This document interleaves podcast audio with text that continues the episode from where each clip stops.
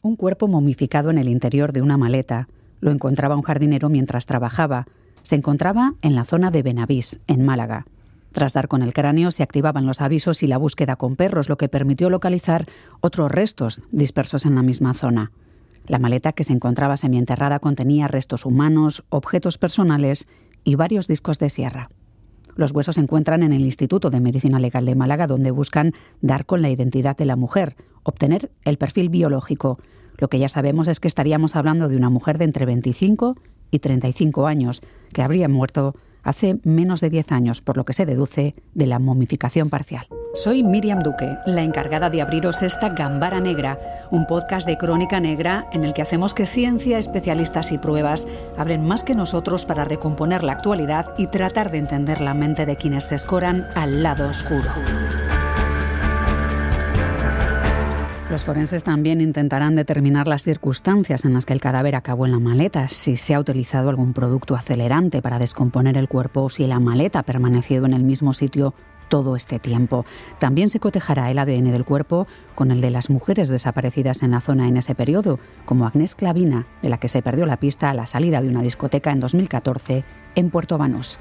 Iñaki Rusta es ex jefe de la Policía Científica de la Archancha. ¿Qué tal? ¿Cómo estás, Iñaki? Muy bien. También está Carlos Basas, escritor especializado en novela negra. Hola, Carlos, ¿qué tal? Hola, ¿qué tal vosotros? Muy bien, con ganas de charlar también, de hacerlo con Marian Martínez de Pancorvo, directora del Banco de ADN de la UPV. Hola, Marian, ¿cómo estás? Hola, muy bien y encantada de estar en vuestra compañía. Lo mismo digo, pero antes de proceder a charlar contigo, Marian, le pregunto a Iñaki, tenemos una maleta que escondía lo que aún es un gran misterio, un cráneo dentro de ella. ¿Qué se analiza en un escenario así? Pues en principio se analiza todo, tanto el interior como el exterior, eh, la parte, digamos, de lo que es las inmediaciones donde ha aparecido la maleta. Eh, tenemos que tener en cuenta que esa maleta pudiera ser que ha sido desplazada, con lo cual el cadáver eh, se ha podido asesinar o cometer el hecho delictivo en otro lugar y todos esos estudios que realizamos nos da mucha información. Tenemos que ver el estado en que se encuentra, si somos capaces de decir si tiene algún otro otra parte del cuerpo que tiene la momificación para posteriormente intentar recuperar su estado natural, es decir, a través de lo que se llama la turgencia mediante unas técnicas y tratamientos en laboratorio. Eso lo tendríamos que realizar en las partes, digamos, de los dedos para hacer el tema de la identificación dactilar. Pero bueno, es un proceso bastante, bastante complicado y lo que realizaremos es un estudio de todas las evidencias que nos encontramos en esa maleta, como he dicho, y en las inmediaciones. Incluso el estudio de la entomología forense, que es el toma de la fauna cadavérica, si hay contacto con el, con el cadáver. Claro que eso da pistas para la cronología de los hechos, ¿no? Sí, se llama, se llama nosotros en el argot de la investigación denominamos la ventana de la muerte.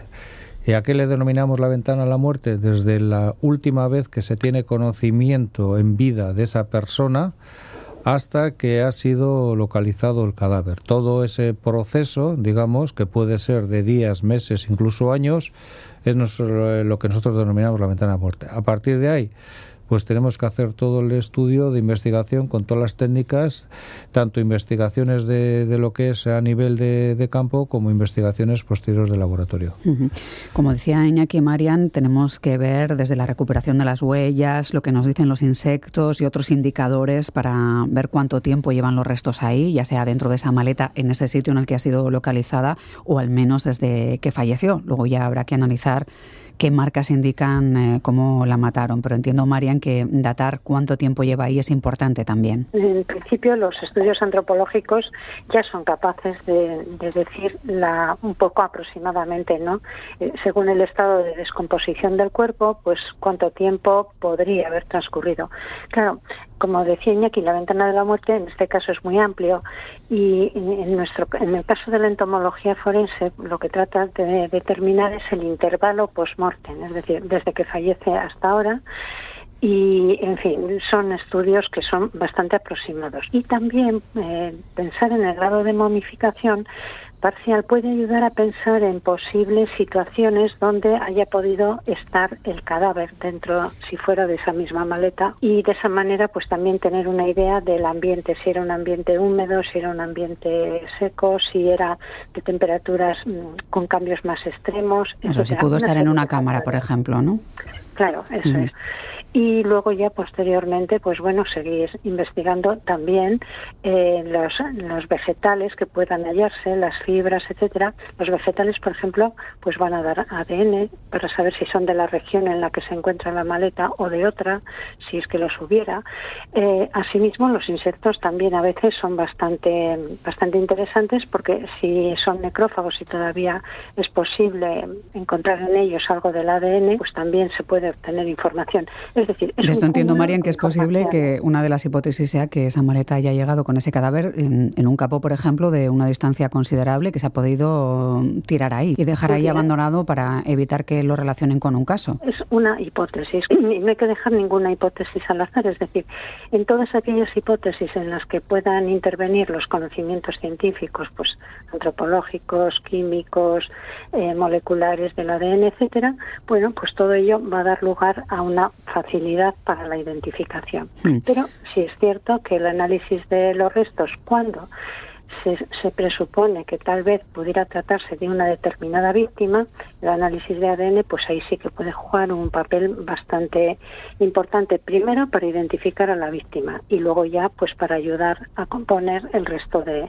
de, la, de los hechos que han tenido lugar. Claro, porque hay muchas miradas puestas en una chica desaparecida llamada Agnes Clavina. Su rastro se perdía en Puerto Banús en 2014 a la salida de una discoteca y ahí, sí que se mira a ver si se puede cotejar, ¿no? Que es lo que eh, haría falta. Sí, efectivamente. Lo primero es cotejarse una chica joven y en una persona joven una momificación parcial es más es más posible y por tanto, pues bueno, ya eso parece un, un indicador de que tal vez pudiera tratarse de ella. Hmm. Pero hasta que no se hagan los análisis no va a haber forma de saberlo. Si hubiera pasado todo ese tiempo ahí donde se ha localizado Carlos sin que nadie se percatara, estaríamos ante uno de esos casos de algo oculto a la vista de todos, ¿no? que también tendría su parte triste, ¿no? de poesía triste. Sí, sí, es como muy de, Edgar Allan Poe, ¿no? Lo de algo oculto a la vista de todos. Eh, yo siempre ante este tipo de casos me planteo qué poco tienes que haber dejado detrás como ser humano para que nadie te eche de menos, ¿no? Mm. Eh, y, realmente es eh, algo sobrecogedor, sobrecogedor porque quien más, quien menos acaba teniendo alguien, aunque sea un vecino, eh, que se preocupa por él, eh, que le echa de menos o que le echa en falta en algún momento de dices, oye, pues llevo una semana un mes sin ver a alguien. Pero hay gente invisible que pasa por este mundo sin dejar ningún tipo de, huella detrás, ¿no? Y, son, son asesinados. Y en este caso, pues porque ha aparecido esa maleta, ese cráneo, esos restos, pero cuánta gente no habrá bajo tierra, por ejemplo, que jamás eh, sabremos hmm. y a los que jamás echará de menos. Pues esperemos que se sepa a quién corresponden esos restos y que se aclare también qué pasó con Agnes Clavina.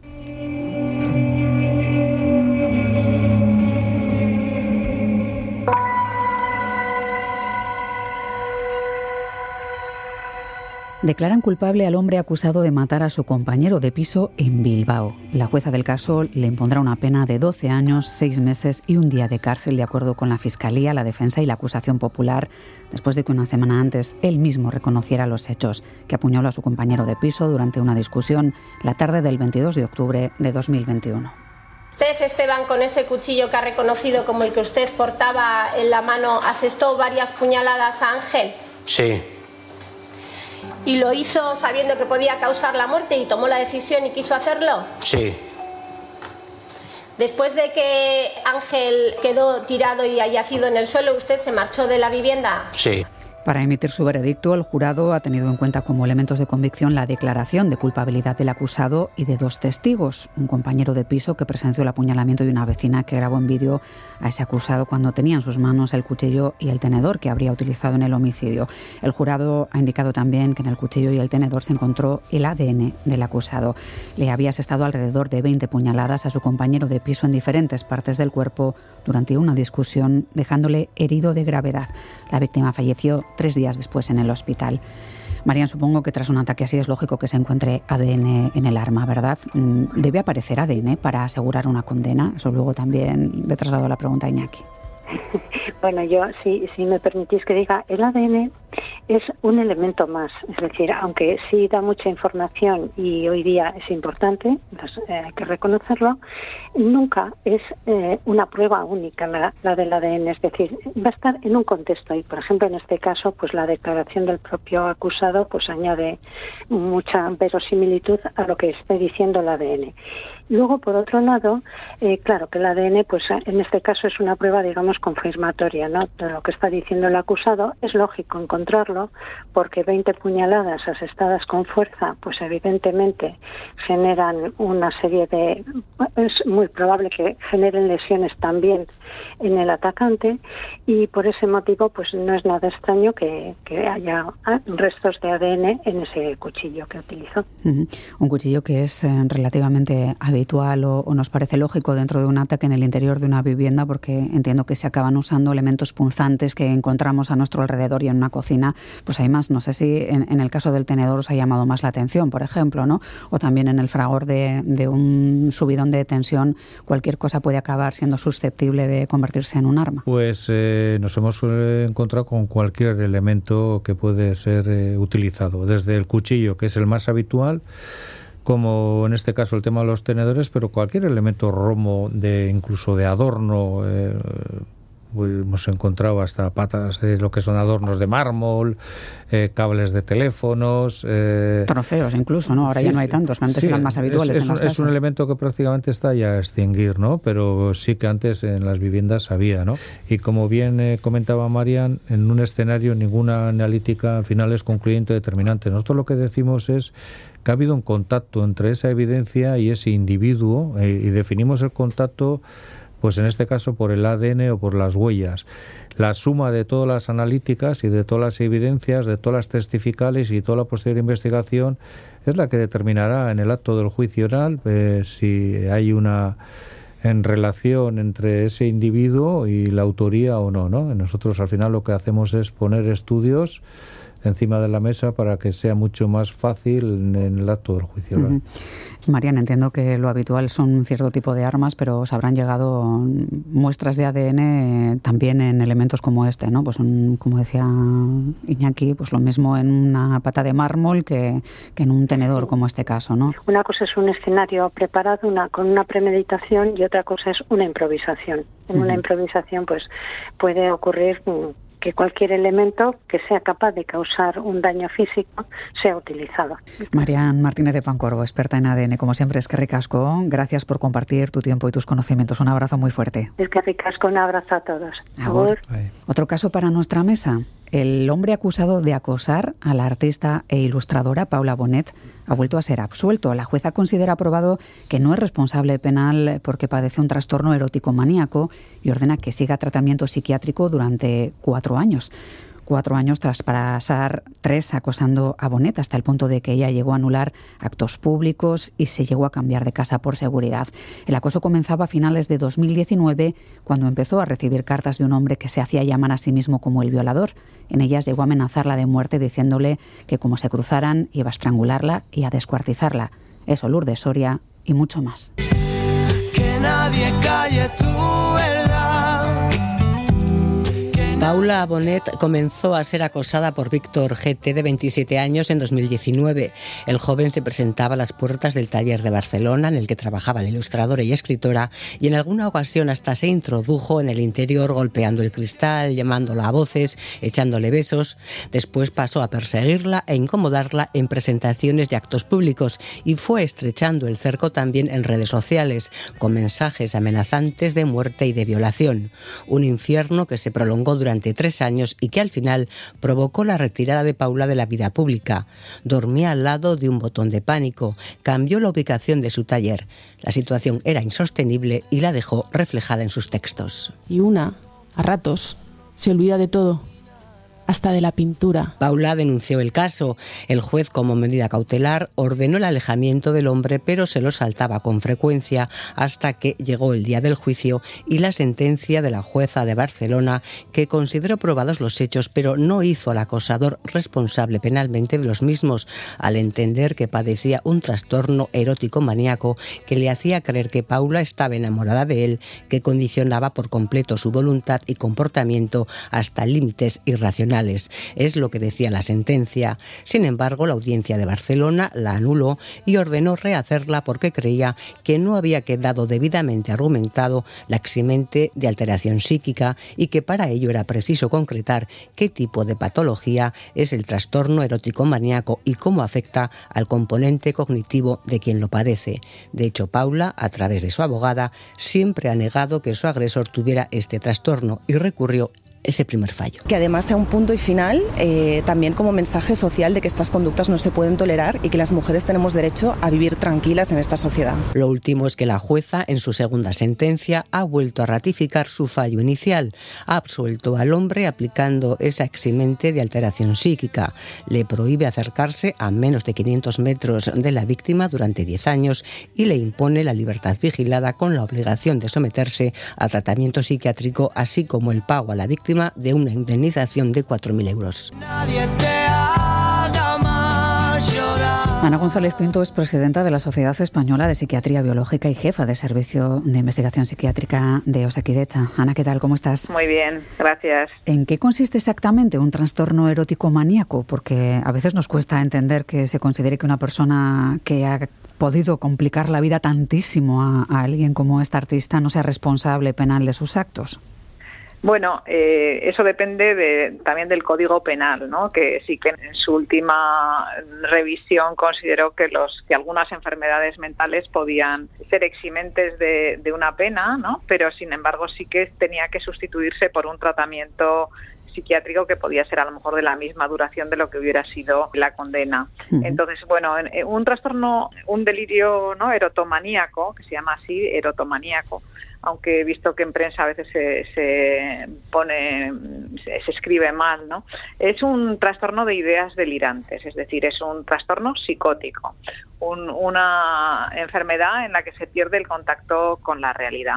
Y en el caso del trastorno de ideas delirantes con contenidos erotomaníacos, normalmente lo, más habitual es que la persona eh, crea efectivamente que la persona deseada está enamorada de, Lo que pasa que yo en el caso de Paula, eh, que desde luego, vamos, todo el, apoyo ¿no? hacia ella, que al final ha sido una víctima independientemente de, quién sea, ¿no? Eh, o de la patología que pueda tener o no el acosador en este caso, bueno, pues eh, creo que no es muy habitual que se presenten estas personas con ese, con ese tipo de nombres, ¿no? El violador, o sea, es decir, suele ser algo mucho más pues relacionado con el amor o, con otro. Claro, te refieres a que es raro cómo firmaba los mensajes que le enviaba, ¿no? Porque eran sumamente violentos, además, en su expresión. Sí, sí, es el hecho de que tuvieran ese carácter tan violento es, es, llamativo, no es lo habitual,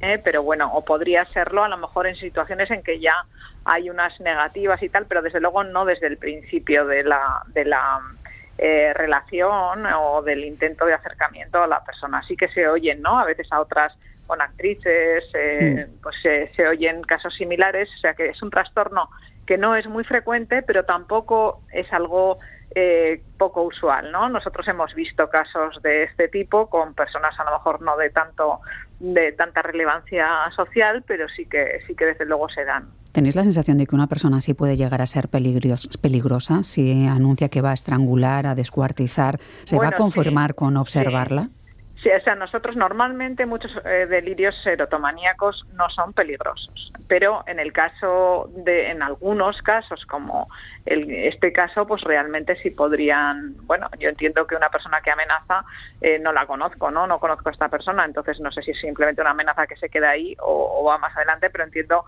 que es algo que donde hay que intervenir y creo, creo que quizás la jueza sí que considera que está interviniendo, ¿eh? porque el hecho de decir que tiene que tratarse, normalmente ese tipo de tratamientos no se hacen de forma voluntaria, supongo que tendrá que ser hospitalizado y entonces tendrá que estar en algún centro pues específico para que para que pueda seguir realmente el tratamiento. El problema que tienen este tipo de, personas es que si el, mientras toman el tratamiento suelen estar mejor, pero que luego si se les da el alta, pues eso puede haber una recaída. Y sí que creo que, que aparecía en prensa que en el caso de, de esta persona se le había dado una orden de alejamiento también en la sentencia, que supongo que una vez que hay una sentencia ya no podrá saltarse.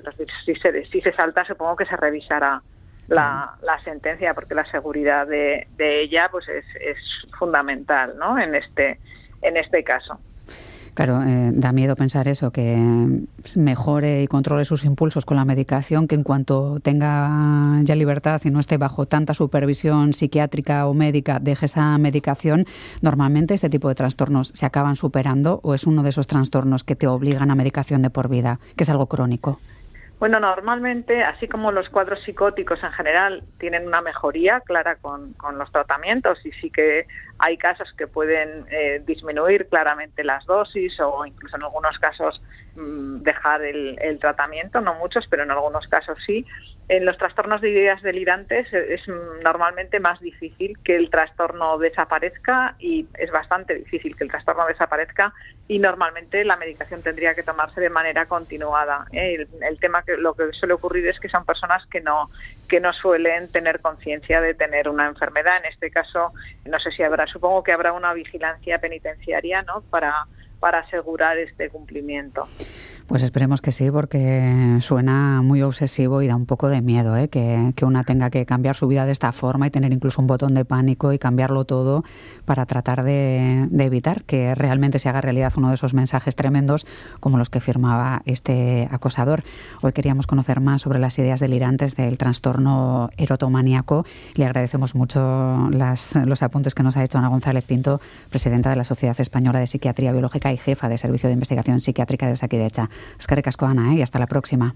Hasta la próxima. Un saludo. Iñaki, ¿qué hacemos si alguien nos acosa hasta el punto de hacernos sentir inseguros hasta en nuestra propia casa? Porque en el caso de Paula Bonet mm, dejó de avisar de las presentaciones, cambió de domicilio, cambió de, vida prácticamente, ¿no? Para, para, que no se supiese dónde estaba nunca. Lo primero es interponer la denuncia. No pensar que por el hecho de que le dejamos de lado y ya no queremos saber nada y tal, que nos va a dejar. No, error. Es decir, hay que interponer la denuncia y a partir de ahí empieza todo un procedimiento y un protocolo que ya está articulado, dependiendo de los tipos de, acosadores que tenemos. Puede ser en el tema de, de, abusos, de agresiones, a través de las redes sociales, de, pues de fans, de gente que está en la calle haciendo seguimientos pues a menores, pues eh, pero la primera clave estriba en poner la denuncia. Si no hay denuncia, no hay una investigación posterior. Así que, como decía Iñaki, hay que denunciar.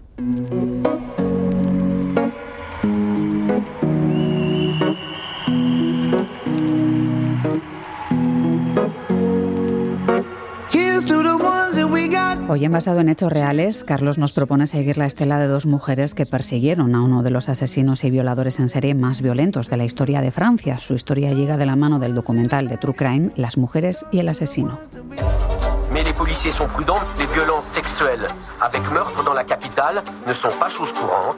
jusque-là. El 23 de septiembre de 1997 recibimos la llamada, fuimos allí de inmediato. Conforme entro, me quedo petrificada. Pienso, no puede ser, lo ha vuelto a hacer. Y yo digo, ¿en serio? ¿Cómo sabéis que se trata del mismo tipo? Que se han encontrado pruebas en cada escena del crimen. Tenemos los resultados del ADN. Sabemos que fue el mismo tipo. Estábamos buscando a un asesino en serie que mataba a chicas y lamentablemente ya había demasiados casos. Teníamos que ser rápidos. Quería hacer una investigación. Un asesino en serie que mataba a chicas era Guy George y es un caso clave para la creación de bases de datos de ADN de asesinos en Francia, ¿verdad, Carlos? Sí, de hecho es el caso, ¿no? Estamos hablando de, de este asesino violador en serie que fue conocido como la bestia de la Bastilla y que, bueno, ya partía de una infancia absolutamente desgraciada, hijo de un eh, marine americano en Francia, de una mujer francesa, abandonado a los pocos eh, años de nacer, se cría con una familia de adopción y ahí empieza a mostrar su, su carácter violento, ¿no? Hasta el punto de que empieza a, acosar a las, a las hermanastras de, de esa familia, pero lo más fuerte viene, viene después, ¿no? Porque eh, es un caso que tiene unos giros y unos contragiros en la investigación que a veces nos parecen eh, absolutamente increíbles. Durante mucho tiempo él únicamente se dedicaba a acosar eh, sexualmente, es decir, sin violar todavía, sin dar el paso tampoco de asesinar, y entre el año 80 y el 91, pues bueno, realizó muchos asaltos y acosos sexuales que hicieron que, bueno, fueron unos meses a la cárcel, luego fue puesto en libertad, y es justo cuando sale esa primera vez de la cárcel cuando algo sucede que hace que tome una deriva ah, absolutamente violenta y ya no únicamente eh, viole a, mujeres, sino que eh, después de violarlas eh, empiece a asesinarlas. ¿no? ¿Cuál era el problema en Francia? Él en determinados escenarios deja ADN a través de esperma, a través de saliva en una colilla, a través de otro tipo de, de pues, elementos. Sin embargo, no existe banco de ADN en esos momentos en Francia, tampoco existe ni siquiera banco de huellas dactilares para que la policía lo pueda comparar eh, y se empiezan a producir esas distintas violaciones eh, en distintos distritos de París y la policía no lo relaciona entre sí, a pesar de que el modus eh, operandi de, este hombre es muy claro ¿no? y hay una serie de elementos que se repiten. No hay información que se comparta, de hecho al principio se cree que son tres asesinos distintos y hay tres grupos de investigación. Sin embargo, llega un cuarto, un cuarto asesinato donde él vuelve a dejar una muestra de ADN y ahí eh, la investigación da un pequeño giro porque deciden hacer público que hay un asesino en serie. Eh, se bautiza el caso como SK1, Serial Killer 1, en, en, Francia, y empieza a haber cierto temor social, sobre todo en, mujeres de una franja de edad joven, eh, a que puedan ser asaltadas por este hombre que, recordemos, todavía es absolutamente desconocido, ¿no? A pesar de que la policía cuenta con ADN, que cuenta con huellas dactilares, eh, y otros elementos. A raíz de este caso, como decías, eh, Francia tiene un debate público muy serio eh, para la creación de un banco de un fichero de huellas genéticas de delincuentes sexuales. ¿no? Las bases de datos de ADN. sí, hay mucho. Y al final se aprueba en el año 2000, es decir, no hace tanto se aprueba eh, la creación de ese, banco de datos que ayuda a la policía. ¿no? Se llega al acuerdo de que el ADN de los agresores sexuales permanecerá 40 años almacenado, luego será destruido, pero las policías ya tienen una eh, herramienta que les permite saber e identificar un ADN en el caso de que el agresor sea reincidente. Pues de todo eso habla Las mujeres y el asesino, la propuesta que hoy nos trae Carlos Basas, experto en novela negra. Es que recasco, Carlos, ¿eh? un abrazo como siempre. Y otro abrazo para Iñaki Rusta, ex jefe de la Policía Científica de las Chanchas. Que recasco, Iñaki. ¿eh? Un saludo, Escarribay.